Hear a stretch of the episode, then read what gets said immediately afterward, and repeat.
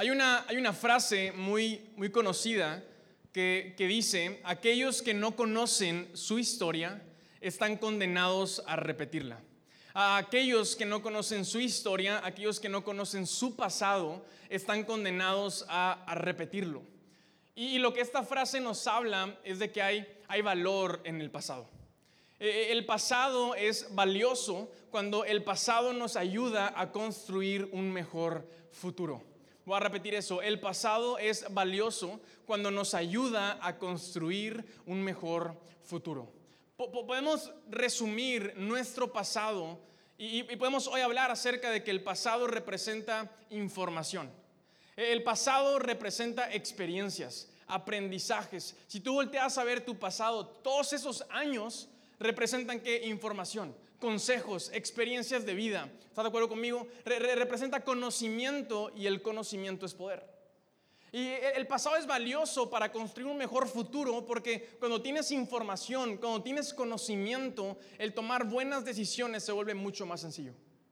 Cuando estás tomando una decisión y tú tienes la información correcta, el conocimiento correcto, pu- puedes saber que estás tomando una buena decisión. En otras palabras, es sumamente complicado tomar decisiones a- a- correctas cuando no tienes ninguna información en qué basarte. ¿Estás conmigo? Entonces, el, el pasado es eso, es información y es, y es, y es conocimiento. Ahora, algo que cuando hablamos del pasado, te- tengo que hablar acerca de esto, me sorprende la capacidad que tiene el ser humano para almacenar y recordar el pasado. Me, sorprende la capacidad con la que tú y yo fuimos creados para, para recordar y almacenar el pasado. Incluso antes de que se hicieran descubrimientos como la tinta y el papel o la tecnología. Hoy esos descubrimientos nos permiten de una manera muy fácil almacenar y recordar el pasado. Tú escribes un diario, escribes una nota y la tienes ahí pegada en el refri y te acuerdas de eso. Hoy tomas una foto y la puedes ver 15, 20, 30 años después y acordarte de ese momento. Sin embargo, incluso antes de esos descubrimientos, el ser humano fue, fue creado con la capacidad de almacenar el pasado a través de la, de la memoria. Todos fuimos creados y diseñados con una, con una memoria y es sorprendente la capacidad que tiene nuestra memoria. Hoy por la memoria tú puedes acordarte qué cenaste el día de ayer.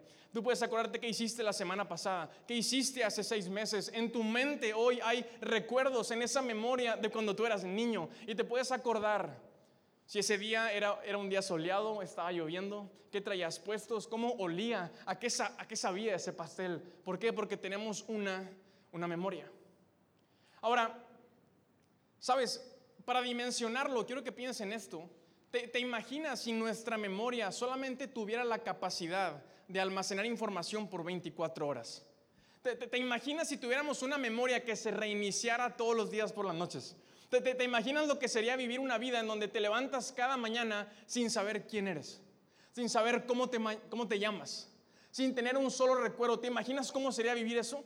Sin saber quién es la persona que está a tu lado, ahí cuando te estás levantando. Sin saber quiénes son esos niños que están gritando a las 6 de la mañana en el cuarto al lado que dicen ser que tú eres su papá. ¿Te, te- te- te imaginas lo que sería vivir una vida en donde cada, cada mañana te levantas sin saber dónde trabajas? Sin saber qué te gusta, si eres zurdo o derecho, sin saber cuál es tu comida favorita. No, no, no seríamos capaces de, de- de construir, de edificar sueños y proyectos que duraran más de 24 horas. ¿Puedes verlo conmigo? No seríamos capaces de involucrarnos y de construir cosas que perduraran por generaciones. Sin embargo, fuimos diseñados y fuimos creados con la capacidad de recordar y almacenar el pasado para juntos construir un mejor futuro. Ahora, la, pregunta que, entonces surge, si, me estás diciendo que hay valor en el pasado, si me estás diciendo que el pasado me- me ayuda a construir un mejor futuro, ¿por qué entonces para muchos su pasado es su peor enemigo? Por- Porque muchas veces como personas le estamos sacando tantas vueltas al pasado. Porque nos cuesta tanto voltear atrás. Y por qué se ha vuelto tan difícil eh, esta tarea de construir un mejor futuro. Y sabes, el problema es este. Ciertamente todos fuimos diseñados con esta capacidad de almacenar y recordar el, el- el pasado. El problema es que tenemos, muchos de nosotros tenemos mala memoria. Tenemos mala memoria. Ahora, quiero hacer una gran diferencia en este punto del mensaje. Una cosa es tener mala memoria y otra cosa es ser despistado. Hay personas que de plano son despistadas. Yo me acuerdo cuando estaba en, la secundaria, tenía un amigo tan despistado que el día de su cumpleaños se le olvidó que era su cumpleaños. ¿Puedes imaginarte eso? Y, llegó, a, llegó, me acuerdo porque llegó tarde a, la escuela y, ¿sabes? Eh, todo bien buena onda, llegó y, y cantándole las mañanitas y teníamos preparados unos globos y unos pasteles y este cuate entró con cara asustado de qué está pasando, de por qué, qué clase de broma es esta. Hasta que como que nos ve a todos bien comprometidos con la tarea de cantar las mañanitas y se acordó. Sí, es cierto, hoy es mi cumpleaños. Y, nos, nos, estaba contando, es que se me olvidó que era mi cumpleaños. No podíamos creerlo.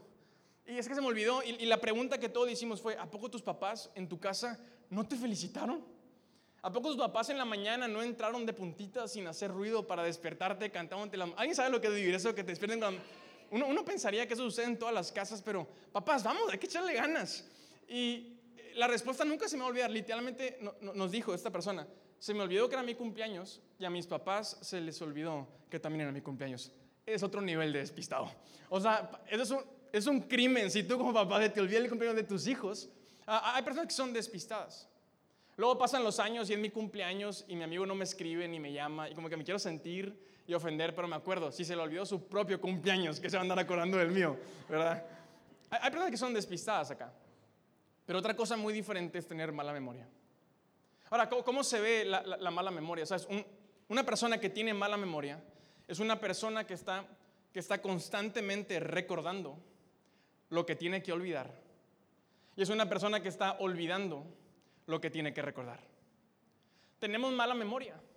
Y sabes, muchas veces creo que, que nuestros días, nuestras semanas y nuestros años se ven nosotros acordándonos de las cosas que ya debimos de haber olvidado. Muchas veces volvemos a traer al presente y estamos acordándonos y acordándonos de cosas que ya debimos de haber soltado atrás y bien fácilmente se nos olvidan aquellas cosas que tenemos que recordar. Se nos olvidan aquellas cosas que son realmente trascendentes, realmente significativas, realmente memorables. Y sabes, hace sentido. Cuando te la pasas recordando lo que ya debiste de haber olvidado, claro, mi amigo, el pasado va a ser tu peor enemigo.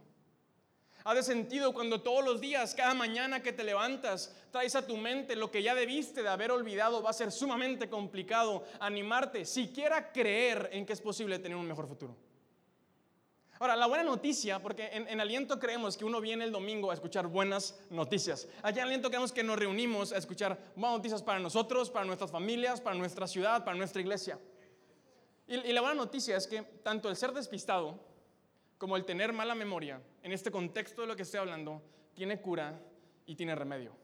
No tengo mucho tiempo para profundizar para aquellos que son despistados, pero te voy a regalar esto esta mañana. Si eres una persona despistada, ah, el remedio es que tienes que aprender a enfocarte. Tienes que aprender a, poner prioridades. Tienes que aprender a tomar notas. Deja de atacar mil pendientes en tu cabeza, escoge uno y uno por uno atácalos. Y pon prioridades. Y, pon recordatorios y aprende, a usar un calendario. Algunos de ustedes eh, se me han quedado viendo los minutos que llevo del mensaje y no han empezado a tomar notas. Yo, he aprendido, yo no me considero una persona despistada, pero, pero me he dado cuenta que aprendo mucho mejor cuando tomo notas. Entonces, en mi, oficina está llena de libretas, mi casa está llena de libretas, mi mochila hay una libreta. La semana pasada nos fuimos de vacaciones, me llevé una libreta, porque a todo lugar donde voy, trato siempre de tener mis ojos bien, abiertos y aprender todo lo que puedo, y eso lo anoto. Cuando estoy leyendo un libro, no solo lo subrayo, literalmente lo transcribo. Eso que subrayé lo escribo de nuevo, y cuesta más trabajo. Pero el día de mañana yo no quiero ser una persona que se da cuenta que, viví años de mi vida rodeado de personas brillantes y de, momentos espectaculares y por no tener una libreta a la mano y por tener flojera de no anotar, no aprendí acerca de eso. Cierro paréntesis, ¿estamos? Ahora, el, remedio, la cura contra la mala memoria. Aquí empieza a ponerse bueno esto. Ah, la cura contra la mala memoria, el remedio contra la mala memoria es la, la gratitud. La gratitud es la cura contra la mala memoria. La gratitud me hace olvidar lo que tengo que olvidar y me ayuda a recordar lo que tengo que recordar. Es la gratitud la que me hace sacarle jugo y sacarle provecho a mi pasado para con esa información y ese conocimiento construir un mejor futuro. ¿Cuál es la clave? La gratitud. Ahora vamos a ponerle nombre. Cuando, habla acerca de construir un mejor futuro, ¿qué significa? Construir un mejor futuro representa disfrutar la vida.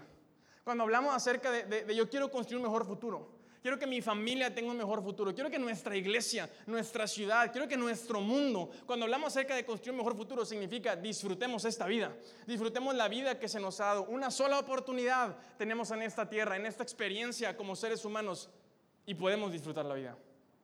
Ahora, yo quiero decirte dos cosas en este respecto. Número uno, disfrutar la vida es algo alcanzable. Di conmigo, alcanzable. Se, puede disfrutar la vida.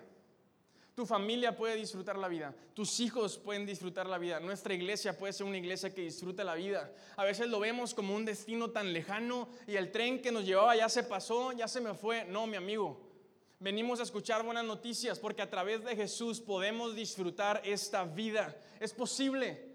Es posible soñar con disfrutar esta vida. Es alcanzable. Y número dos, disfrutar la vida está a la distancia de nuestras palabras de gratitud. Disfrutar la vida está a la distancia de nuestras palabras de gratitud. Dar gracias es el arma más poderosa que Dios nos ha dado para disfrutar la vida. Y tú quieres anotar eso esta tarde, disfrutar la vida es posible, porque al dar gracias, al ser agradecido, la gratitud es el arma más poderosa que mi Dios me ha dado, le ha dado a mi familia, le ha dado a la iglesia. ¿Para qué? Para disfrutar la vida.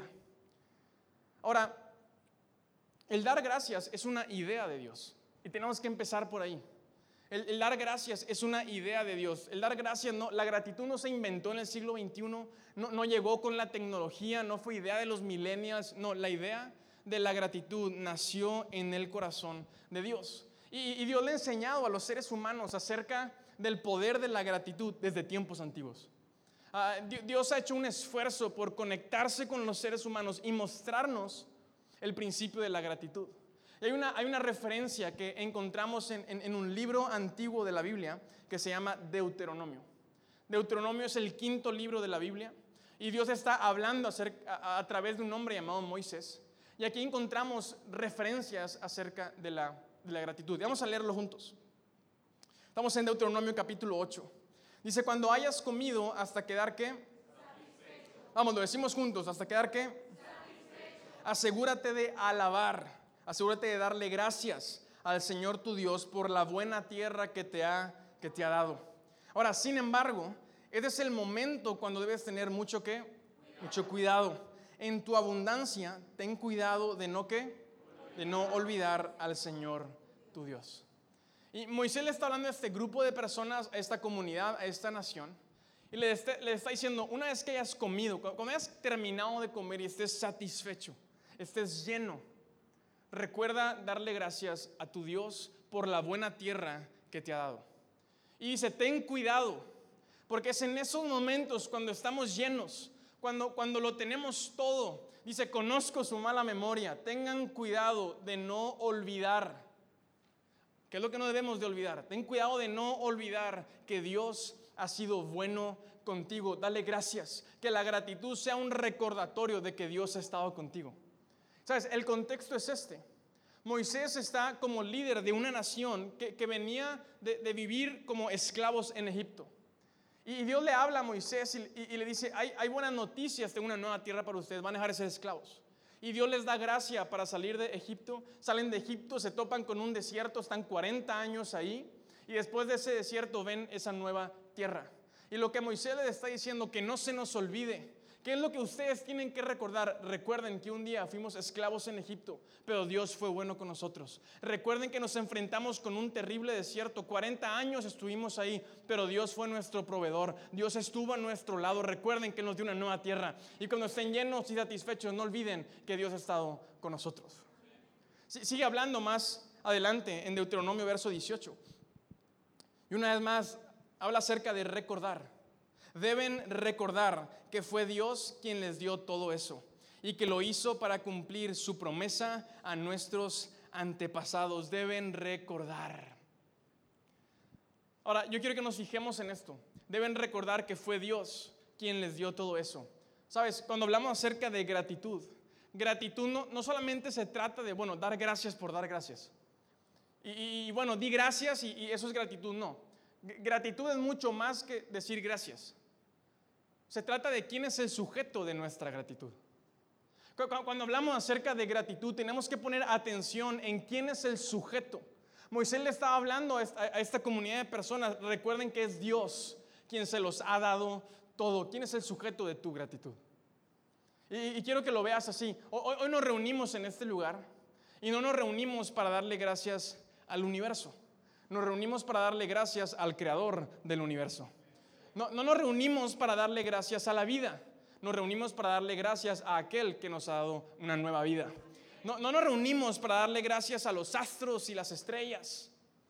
Le damos gracias al creador de los astros y las estrellas. Porque los astros y las estrellas cuentan la gloria de un solo Dios y es nuestro Dios. Y no, venimos a, darle gracias a la suerte y a las coincidencias de la vida, porque Dios no es un Dios que echa los dados, Dios es un Dios de propósito, de voluntad y un Dios soberano.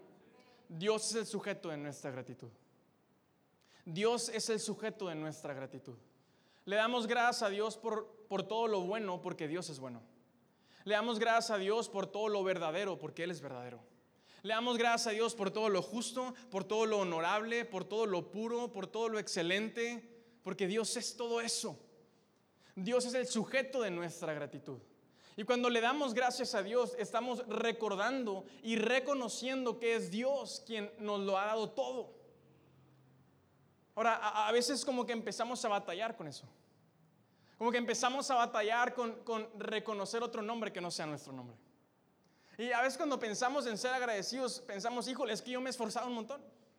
Y es que ve todo lo que yo he hecho, ve todo lo que me costó graduarme, todo lo que me ha costado mi negocio, todo el esfuerzo que le he metido a mi matrimonio, a la vida. Sí, mi amigo, pero cuando, cuando vemos esto desde otra perspectiva y nos damos cuenta que es Dios, Dios en primer lugar nos dio vida. Creemos en un Dios que pensó en nosotros antes de que fuéramos concebidos. Fue Dios que estuvo con nosotros el día que tú y yo nacimos en esta tierra y ha estado con nosotros hasta el día de hoy.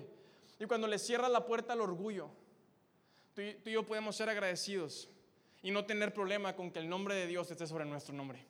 Ya, no, me importa que mi cara no aparezca en la portada. No, me importa que las alabanzas no sean para mí porque creo en un Dios que me lo ha dado todo. Dios es el sujeto de mi gratitud. Más adelante en, en, en, Eclesiastés encontramos esta, este comentario de Salomón. Dice, entonces llegué a la conclusión de que no hay nada mejor que disfrutar de la comida. Y, mejor si es mexicana, ¿no? No hay nada mejor que disfrutar de la comida y la bebida y encontrar satisfacción en el trabajo. ¿Cuántos van a, trabajar contentos y alegres? ¿Cuántos, ¿Cuántos son apasionados de su trabajo? Muy bien. Luego me di cuenta de que esos placeres provienen de la mano de quién? De la mano de Dios. Y e, encontramos este enfoque que, nos da Salomón. Cuando tú reconoces a Dios, estás recordando que Él te lo ha dado todo.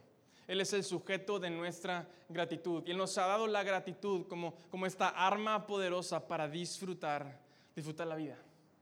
Ahora, cuando hablamos acerca de ser agradecidos, creo que muchas veces, conscientes o inconscientemente, lo tocamos como un tema como, como ah, fácil.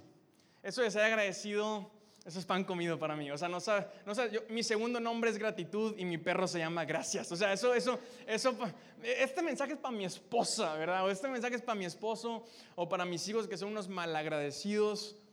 Y a veces pensamos que esto de la gratitud es algo que dominamos. Y no, es fácil, claro, yo he sido agradecido toda mi vida. Y eso de volada, yo siempre doy gracias. Pero hoy quiero decirte, y, quiero que seamos honestos, la realidad es que Tristemente, batallamos para ser agradecidos. Y batallamos para ser agradecidos incluso con las cosas buenas. Muchas veces tenemos, nuestra vida está rodeada de, personas extraordinarias. Nuestra vida está, está rodeada del favor de Dios, de su gracia. Y aunque estamos rodeados de cosas tan buenas, no somos capaces de ser agradecidos. Y quiero ponerte este ejemplo. una de las cosas que, más disfruto e, es, ir a, bodas. Me encantan, me encantan las bodas. Y, lo que más me encanta de las bodas es, son las ceremonias. Y tienen la ceremonia y tienen la fiesta. Y, lo que más me encanta a mí es, es la, la ceremonia. Y, me encanta porque tienes esta escena, tienes, este cuadro donde, donde están los novios. Y, mi parte favorita es cuando están diciendo sus votos. A mí más le gusta esta parte de las bodas. Y, están diciendo sus votos y están, están diciéndose que, están prometiéndose cosas por el resto de su vida. Eso es amor. Eso es amor. Y, me encanta esa escena porque ves a los novios felices. ¿Has visto a los novios en esa parte y, están contentos y, ves al novio todo nervioso, temblando y luego te acuerdas cuando estuviste ahí de que te entiendo hermano, y, ah, pero dale. Y, los ves felices, los ves contentos. Y, luego me gusta ver la, primera fila y tienes a la familia, tienes a los papás de los novios. Y, te puedo decir, la mayoría de las veces eh, son personas que les está brillando el rostro. Y, están, hay un brillo en ellos único y están riéndose y llorando de felicidad. Y ves a la familia y, y, te pones, o sea, ves gratitud en ellos. Porque gratitud no solamente es dar gracias. Gratitud es sonreír, es disfrutar la vida, estar comprometido, estar ahí presente en el momento, me estoy explicando. Y me encanta esa escena. Y me encanta ser observador. Y, no lo hago para juzgar a nadie.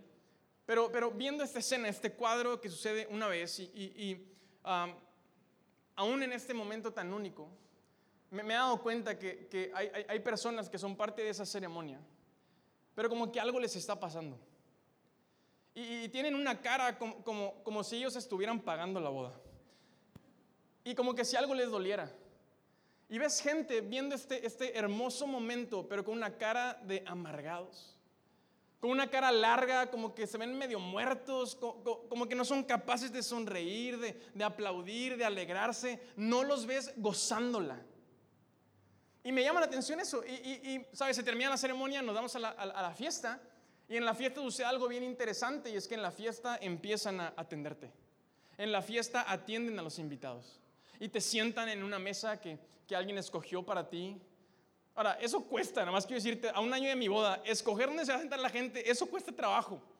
Planear una boda es difícil y en una ciudad como Monterrey no es nada barato. Y llegas a la, fiesta donde, donde alguien fue generoso para sentarte en un lugar. Alguien fue generoso para poner comida sobre tu mesa. Hay música, hay ambiente. Y me llama la atención que esas mismas personas que estaban como que medio muertas hace unos minutos, las ves en sus mesas gozándola y riéndose a carcajadas. Y como que ya las juntaron con los que se caen bien.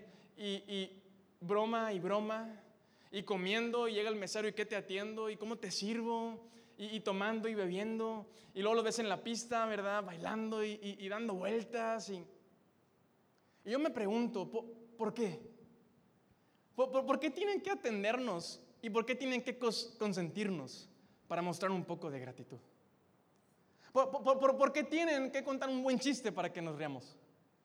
¿Por, qué tienen que, ¿Por qué tiene que haber un esfuerzo titánico? ¿Por qué tiene que haber alguien que invierta? Porque mi amigo, los novios no es como que pidieron chance en el trabajo para, ah, en este año planea tu boda, te seguimos pagando, que ese sea tu año. No, mi amigo. Alguien estuvo ahí por meses, estresado y jalándose las greñas para que tú estuvieras ahí. ¿Por qué tiene que haber todo un esfuerzo para que tú y yo nos sentamos con el derecho de mostrar gratitud? Y después de muchas bodas y concluir este estudio, ah, ah, ¿sabes? Me he dado cuenta que el ser humano no es agradecido por naturaleza. No nos nace el ser agradecidos. Ni con Dios, ni con las personas, ni con nuestros desconocidos, mucho menos con los desconocidos.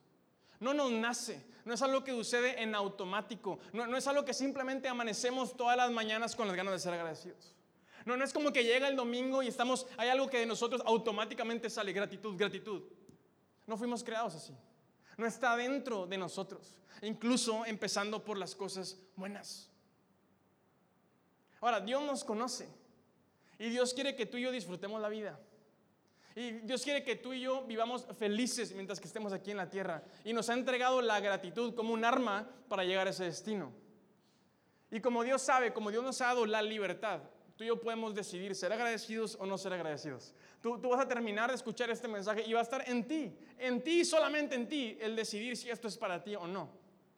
Pero para aquellos que quieren ser agradecidos, sabes, para eso Dios creó la alabanza. Dios creó la alabanza para que en la alabanza aprendamos a ser agradecidos. En medio de la alabanza entrenamos nuestra gratitud en medio de la alabanza aprendemos a ser agradecidos. Es en la alabanza. El paso que hay detrás de la gratitud se llama alabanza. Y Dios creó la alabanza para que en la alabanza tú y yo desarrollemos la gratitud. Quiero que leamos en, Hebreos capítulo 13. El autor de Hebreos nos, nos dice lo siguiente. Perdón, voy a irme al, al Salmo 146 primero. No, Hebreos. Esa están despiertos. Hebreos capítulo 13. Dice, por lo tanto, por medio de Jesús, ofrezcamos un qué? Un sacrificio continuo de alabanza a Dios, mediante el cual proclamamos nuestra lealtad a quien a su nombre. Por lo tanto, por medio de Jesús, ofrezcamos un sacrificio continuo de alabanza a Dios. Y es en la alabanza en donde proclamamos, donde declaramos, donde aprendemos a ser leales a nuestro Dios. Sabes, en, la alabanza entrenamos y desarrollamos nuestra gratitud. Ahora, ¿qué es la alabanza? Si, la alabanza es tan trascendente y tan, tan importante, ¿qué es la alabanza? Mira, la alabanza es, es muy sencillo. En la alabanza Dios conectó Dios, dos cosas que son sumamente poderosas. Y en la alabanza Dios conectó, número uno, la gratitud. Dí conmigo, gratitud. Y Dios conectó la gratitud con la música. ¿Qué será de la vida sin la música? La, música es un regalo del cielo, ¿no? ¿A alguien le gusta escuchar música? Y la música es poderosa. Porque la, música tiene poder para, para impactar, para influir en tu espíritu, en tu alma, en tus emociones y en tu cuerpo. Y Dios lo conecta. Y Dios conecta la gratitud con la música y dice, esto es alabanza. Y eso es tan importante y eso es tan trascendente. Por eso todas nuestras reuniones de domingo empiezan con qué? Con alabanza. La mayoría de nuestras reuniones, todas empiezan con qué? Con alabanza. Más adelante, ahora sí, nos vamos a ir a este salmo en el Salmo 146, el autor dice, alabaré, di conmigo, alabaré al Señor mientras yo viva. Cantaré alabanzas a mi Dios mientras yo exista. Alabaré, voy a ser agradecido, voy a entrenar mi, gratitud y me encanta porque no dice en la siguiente semana, solo los domingos. O, de aquí a que se cumpla lo que yo quiero. Porque, porque muchos nada más están esperando a recibir lo que quieren para no volverse a parar en este lugar. Pero no, no, no, no, no dice mientras que lo que yo quiera llega, mientras que mis problemas se resuelven, dice mientras que yo viva. Alabaré a mi Dios mientras que yo viva. Y luego me encanta cómo conecta la música, dice cantaré alabanzas. Mi amigo, la gratitud y la alabanza no, sale, no te sale por la nariz, ni por los ojos, ni por las orejas, te sale por la, por la boca. Por eso cantamos. Por eso Dios conecta la música, porque quiero escuchar su voz. La música es tan poderosa que, que impacta mi espíritu, impacta mis emociones, impacta mi cuerpo a tal grado que puedo abrir mi boca y dentro de mí sacar literalmente gratitud. Todo nace en la alabanza. Yo, no quiero preguntarte hoy cuál es la calidad de tu gratitud, yo quiero preguntarte cuál es la calidad de tu alabanza. Porque la calidad de tu alabanza determina la calidad de tu gratitud. A lo mejor hemos dejado o nunca hemos sido personas realmente agradecidas porque no hemos empezado a alabar. La calidad de tu alabanza determina la calidad de tu gratitud. Y mira, me encanta esto. Una mejor calidad de vida comienza con una mejor calidad de alabanza. Y yo quiero que como iglesia abracemos eso. Una mejor calidad de vida comienza con una mejor calidad de alabanza. Si tú eres una persona que ha llegado aliento esta tarde, con ganas y con la intención de buscar una mejor calidad de vida. Si tú dices, yo soy esa persona, yo quiero aprender a disfrutar más la vida. Yo quiero que me vaya mejor. Yo quiero ser más feliz. Si tú eres una persona que hoy está aquí y dice, yo quiero que mi, que mi familia sea más feliz. Yo quiero que mi familia tenga una mejor calidad de vida. Quiero que mis hijos y los hijos de mis hijos, por mi ejemplo y por lo que yo haga en esta tierra, tengan una mejor calidad de vida. Si tú eres hoy esa persona, yo quiero animarte. Todo comienza con una mejor calidad de alabanza. No se trata de construir más, no se trata de hacer más, no se trata de resolver todos los problemas, no se trata de que todas las cosas funcionen, se trata de elevar nuestra calidad de la alabanza. Ahora, yo te, acabo de decir qué representa para Dios la alabanza, pero ¿qué representa para ti la alabanza? Porque para Dios es esta, es esta arma, para Dios es, es esta forma de amarnos. Pero ¿qué representa para ti y para mí? La verdad siento que muchas veces pensamos y vemos la alabanza como, pues bueno, es un tiempo ahí en lo que empieza el mensaje. Es un colchón para los que llegan tarde. O pues es alguien, se, se le ocurrió a alguien y no lo entiendo, pero no es como que quiero entenderlo. O como que sí estoy ahí, pero como espectador, yo no participo.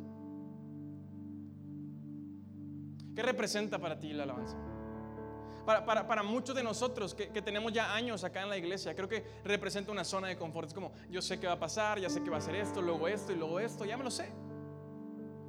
Y está bien, mientras que sean cuatro canciones, está bien, no vayan a meter una quinta, porque tengo prisa. Pero sabes, alabanza no tiene nada que ver con, que tú estés a gusto. Alabanza no tiene nada que ver con, con una zona de confort. Alabanza no tiene nada que ver con un relleno para los que llegan tarde. O con algo que metemos ahí en, lo que llega el mensaje. La respuesta está, no la da el autor de Hebreos. Dice, un continuo sacrificio de alabanza. Como dice, un continuo sacrificio. Entonces, alabanza tiene mucho más que ver con sacrificio que con confort. Alabanza tiene mucho más que ver con esfuerzo que con ser un espectador. Sacrificio representa algo me está costando. Me estoy teniendo que esforzar. O sea, literalmente estoy, estoy sudando. O sea, vengo a esforzarme. Eso es alabanza. Eso es alabanza para Dios. Y tú y yo podemos traducirlo a como se nos antoje, pero finalmente la fuente lo que nos está diciendo es un sacrificio. Y en, en aliento queremos respetar esa fuente. Queremos que esto nunca deje de ser un sacrificio. Entonces mi pregunta es hoy, hace rato, hace unos minutos, ¿cuánto te estaba costando la alabanza? ¿Qué tanto te estabas esforzando? La semana pasada, los últimos 10 meses, estamos en octubre ya. E, este año, estos últimos 10 meses, si yo te pregunto si pudiéramos platicar cuánto te ha costado la alabanza. Ahora, para mí, mi esposa y yo, mi familia, hemos entendido esto. Y yo soy un convencido, yo, amo esta vida. Y ha abierto mis ojos a la realidad de que nada más hay una. Y el día de mañana nadie lo tiene asegurado. Y, si, si, voy a vivir este día, quiero, yo quiero disfrutarlo. Yo quiero que mi esposa lo disfrute. Y hemos entendido el poder de la gratitud. Hemos entendido que es un sacrificio. Entonces, todo comienza con antes de que lleguemos al domingo. Todo comienza con esforzarnos en la semana para cuando llegue el domingo, ese día represente algo. Estoy explicando. Todo comienza con nuestra agenda. Hay un solo día en, nuestra agenda, en la agenda de nuestra familia, que no puede tocarse y ese día es el domingo. Porque ese día vamos a darle gracias a Dios y a mostrar nuestra gratitud. Todo puede cambiar. De lunes a sábado muchas cosas pueden suceder, pero hay un solo hemos decidido este año que hay un solo día que no puede tocarse y no puede, no importa quién cumpleaños, no importa si viene la abuelita, ese día, en esa reunión, vamos a ir a darle gracias a Dios. Salimos de vacaciones la semana pasada, tomamos nuestras vacaciones del año y nos fuimos el lunes y regresamos el sábado, porque empezando el año hicimos ese compromiso. ese día no se toca, vamos a esforzarnos. Vamos a tener que sacrificar cosas, pero el domingo llega y nos levantamos sabiendo, nos ha costado. Hemos hecho un esfuerzo toda la semana para que este momento llegue. Y llegamos temprano a la primera reunión. Escogemos el mejor lugar. Y tan pronto empieza la música, empezamos a, buscamos conectarnos y empezamos a dar gracias. Ahora, Corde mejor que nadie sabe que a mí no se me da mucho eso de bailar. Tengo dos pies derechos porque soy zurdo. Pero sabes, yo he tomado la decisión, no puedo quedarme quieto en la alabanza. Intento bailar como Dios me da a entender, pero no voy a estar parado. ¿Por qué? Porque me está costando. Y la pena yo personalmente la vencí hace mucho, aparte ayuda que está todo esto en oscuro. Pero ¿qué estás haciendo? ¿Qué te está costando? ¿Qué te está costando? Levantamos nuestras manos, ¿por qué? Porque cuesta. Porque ya como a mitad de la primera canción empieza a doler la mano y el brazo. Pero cuando te empieza a doler, empiezas a recordar, es un sacrificio. De esto se trata. Malo fuera que no me estuviera doliendo. Porque en el momento en que estoy demasiado cómodo, en el momento en que me siento con la libertad de meter las manos a la bolsa y cruzar los brazos y esperar a que esto se acabe, he perdido todo el sentido de lo que es la alabanza. Entonces, ¿cuánto te está costando? ¿Cuánto te está costando? Disfrutar la vida está a la distancia de tus palabras de gratitud. Mira, yo puedo ver hoy, en día una generación de adolescentes que no saben disfrutar la vida. Puedo ver una, generación de adolescentes que, que se me hace increíble, perdidos en pensamientos, en desánimo, deprimidos, 13, 14, 15 años, mi amigo. Pero sabes, no los han enseñado. No les han enseñado el poder de la alabanza. No les han enseñado. Hay una generación de papás que no le han enseñado a sus hijos a ser agradecidos. Un hombre que es agradecido con Dios, una mujer que es agradecida con Dios, que entiende el sacrificio de la alabanza, regresa a su casa para sembrar una cultura de gratitud y de alabanza.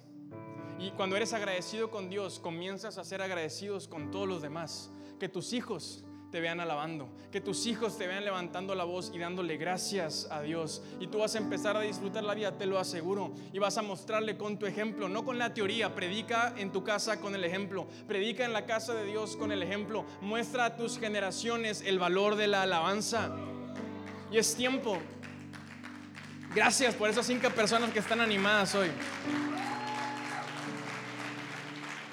Con esas cinco me aviento otras cuatro reuniones, con que sean cinco. Algunos no están ni siquiera, algunos llegaron sin, ver siquiera posible el disfrutar la vida. Ya ni siquiera está en tu mente, en tu radar. Alguien te lo robó, te lo quitó, lo perdiste, se lo entregaste a alguien. Y vienes a estar hoy. Estás delante de tu Dios.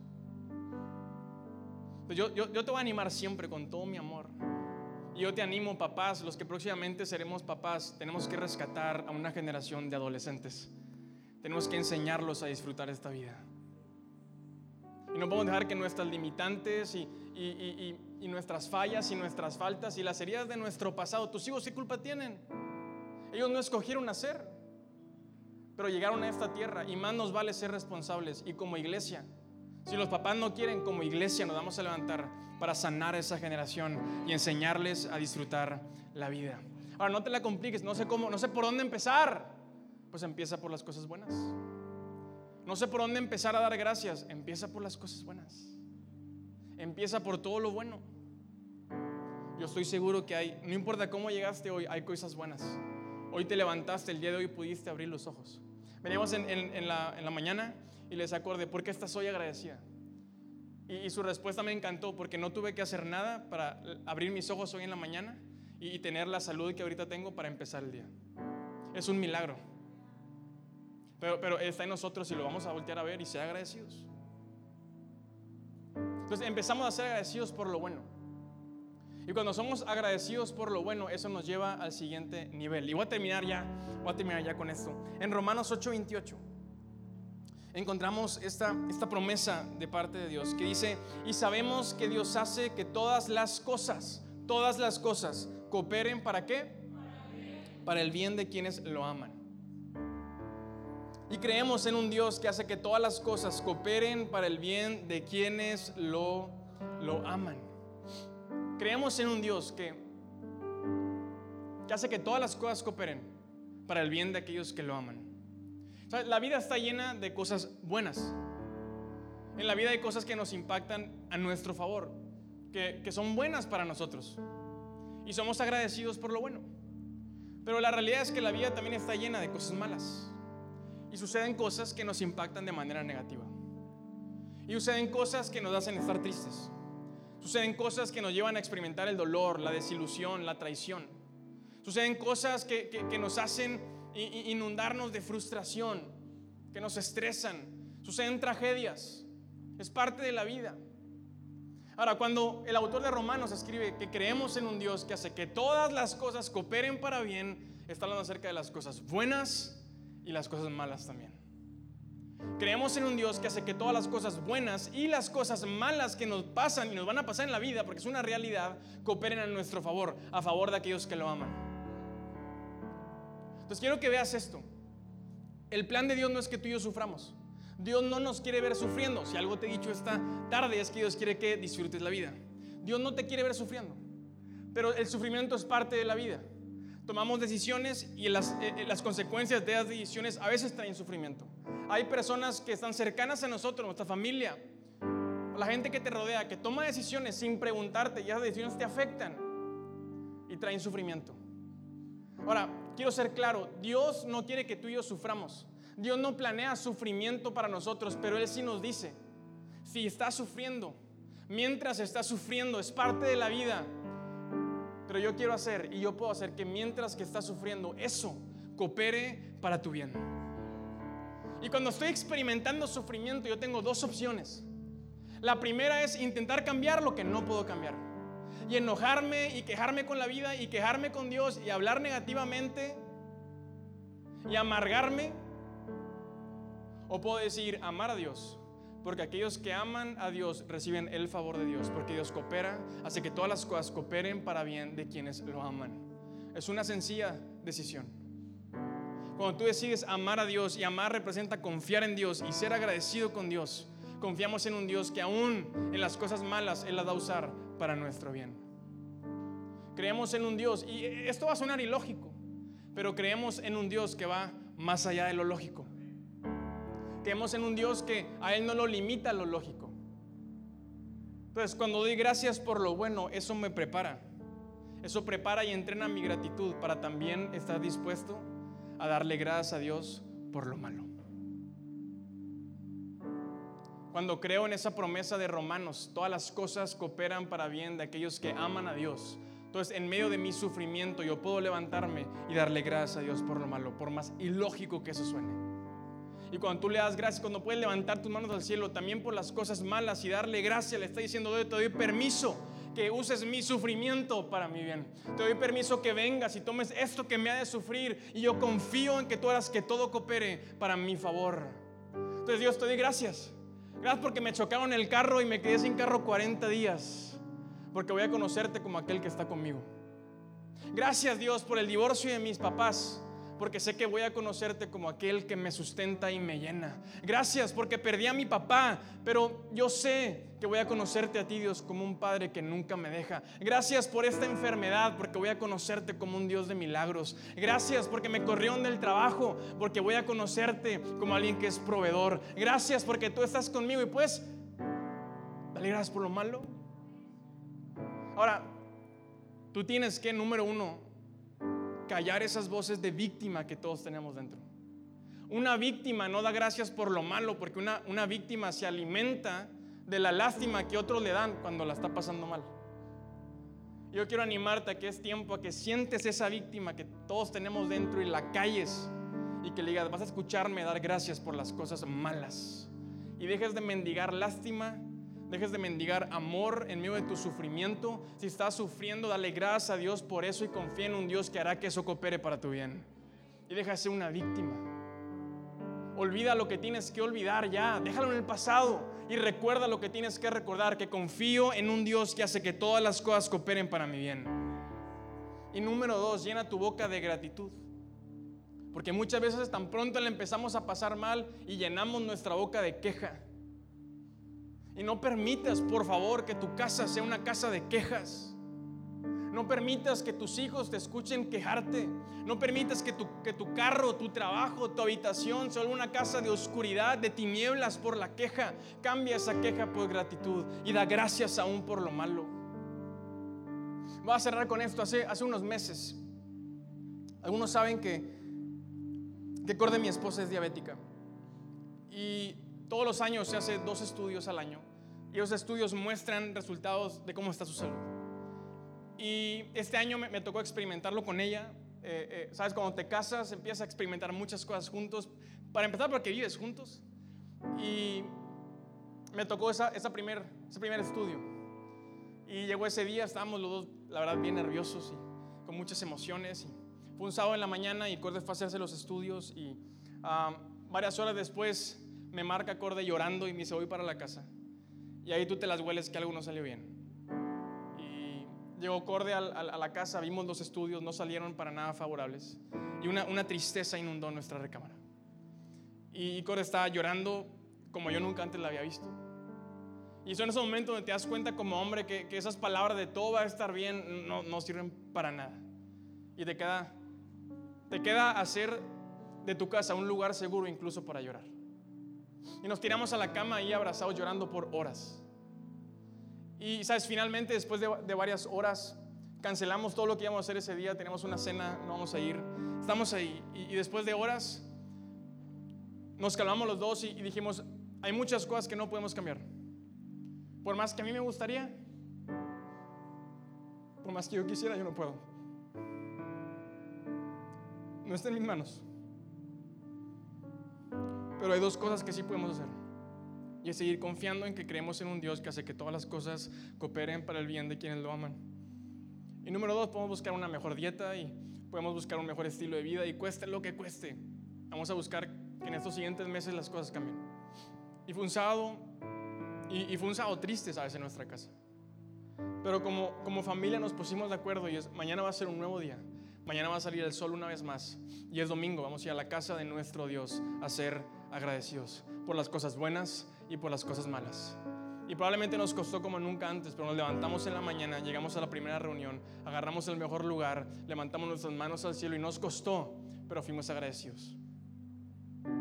Eso lo hicimos ese domingo, lo hicimos la siguiente semana y la siguiente semana y la siguiente semana y por cinco meses lo hicimos. No dejamos de trabajar, yo no dejé de predicar aquí en la iglesia. No dejamos de servir juntos. No, no nos tiramos a llorar en nuestra cama, no nos aislamos a hacernos las víctimas y a quejarnos y a culpar a Dios. Empezamos a ser más agradecidos. Y cinco meses después, ahora en septiembre, llegó otra vez esa semana. Y, y se fue a hacer los estudios. Estamos ahí esperando los resultados y esa, esa habitación que meses antes se había llenado de tristeza se llenó ahora de alegría y de celebración. Como nunca antes salieron mejores esos resultados. Y se llegó el domingo y nos levantamos y vinimos y estuvimos aquí en las dos reuniones, porque el equipo pastoral está en las dos reuniones, con las mismas canciones.